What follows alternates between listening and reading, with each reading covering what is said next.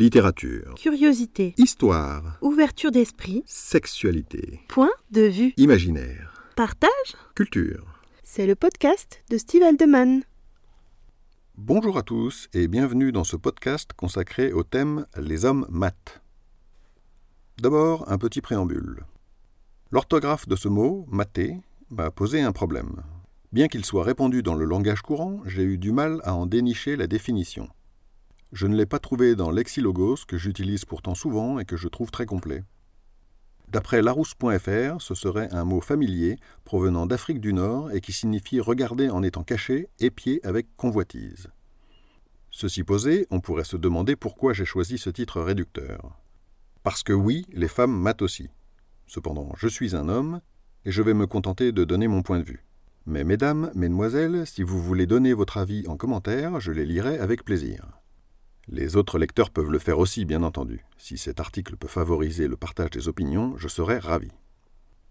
Avant d'entrer dans le vif du sujet, je précise que mon point de vue va forcément être impacté par ma condition de mâle hétérosexuel.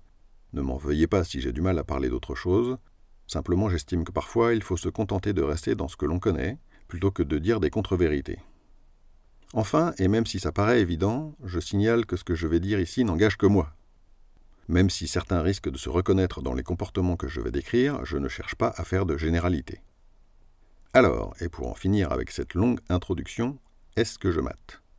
Oui, bien sûr, mais dire cela, c'est d'abord une banalité, et surtout ça ne répond pas vraiment à la question, parce qu'il est intéressant de savoir dans le détail ce que je regarde et pourquoi. Mais avant, qu'est-ce qui m'a inspiré ce sujet? Mon épouse, car il y a quelque temps, nous avons eu une discussion à ce propos. À cette occasion, j'ai découvert un certain nombre de choses, et elle aussi. Comme quoi, il n'y a pas d'âge pour en apprendre plus sur son couple, même après 20 ans de vie commune. Je vais donc construire cet article sur ses réactions, parce que j'imagine que si elle a pu apprendre des choses, c'est que ça peut être intéressant pour d'autres femmes. Peut-être que cela pourra rassurer, ou pas.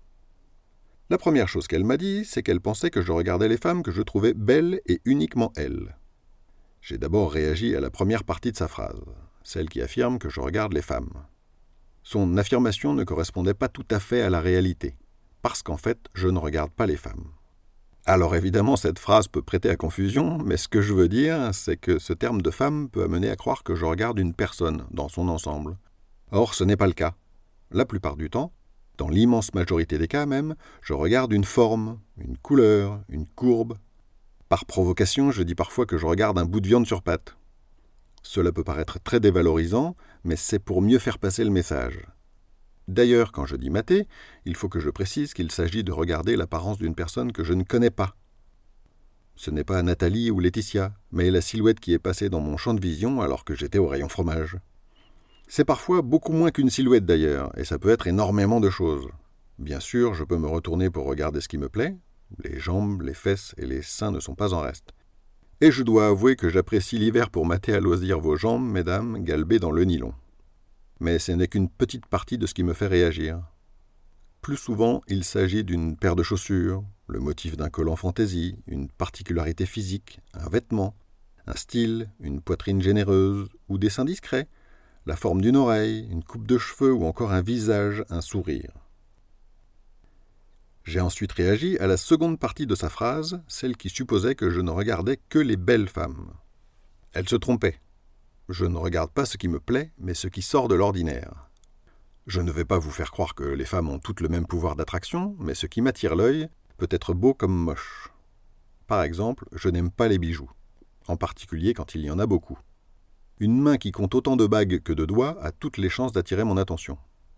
Je n'aime pas les tatouages non plus, avec la même précision que pour les bijoux.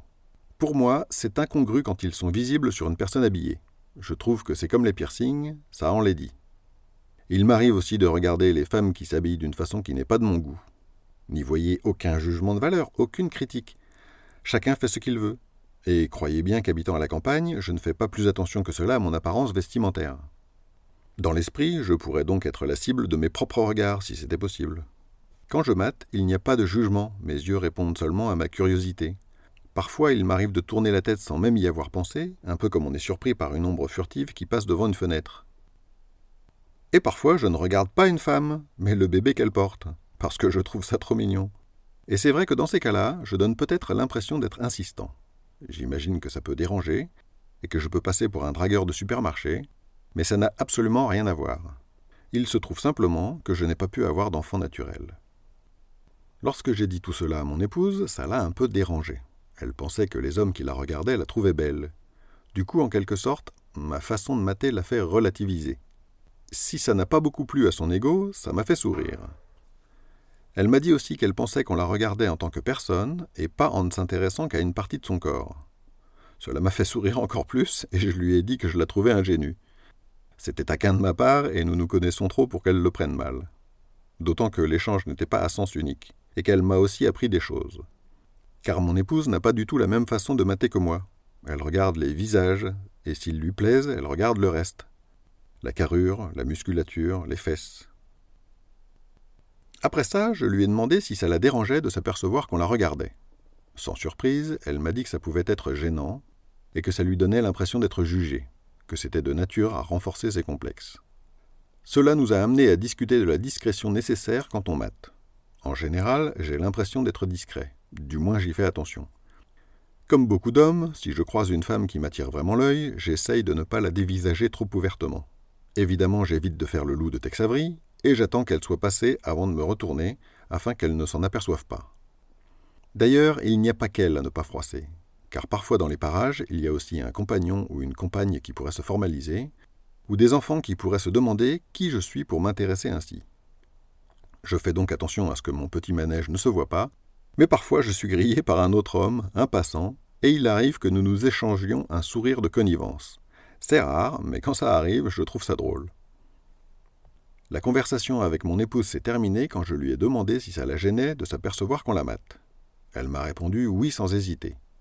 Car pour elle, si elle s'en aperçoit, c'est que celui qui la regarde est suffisamment peu discret pour qu'elle ait peur que ça ne s'arrête pas là. Plus jeune surtout, elle a été la cible de commentaires déplaisants qui s'apparentent à du harcèlement de rue.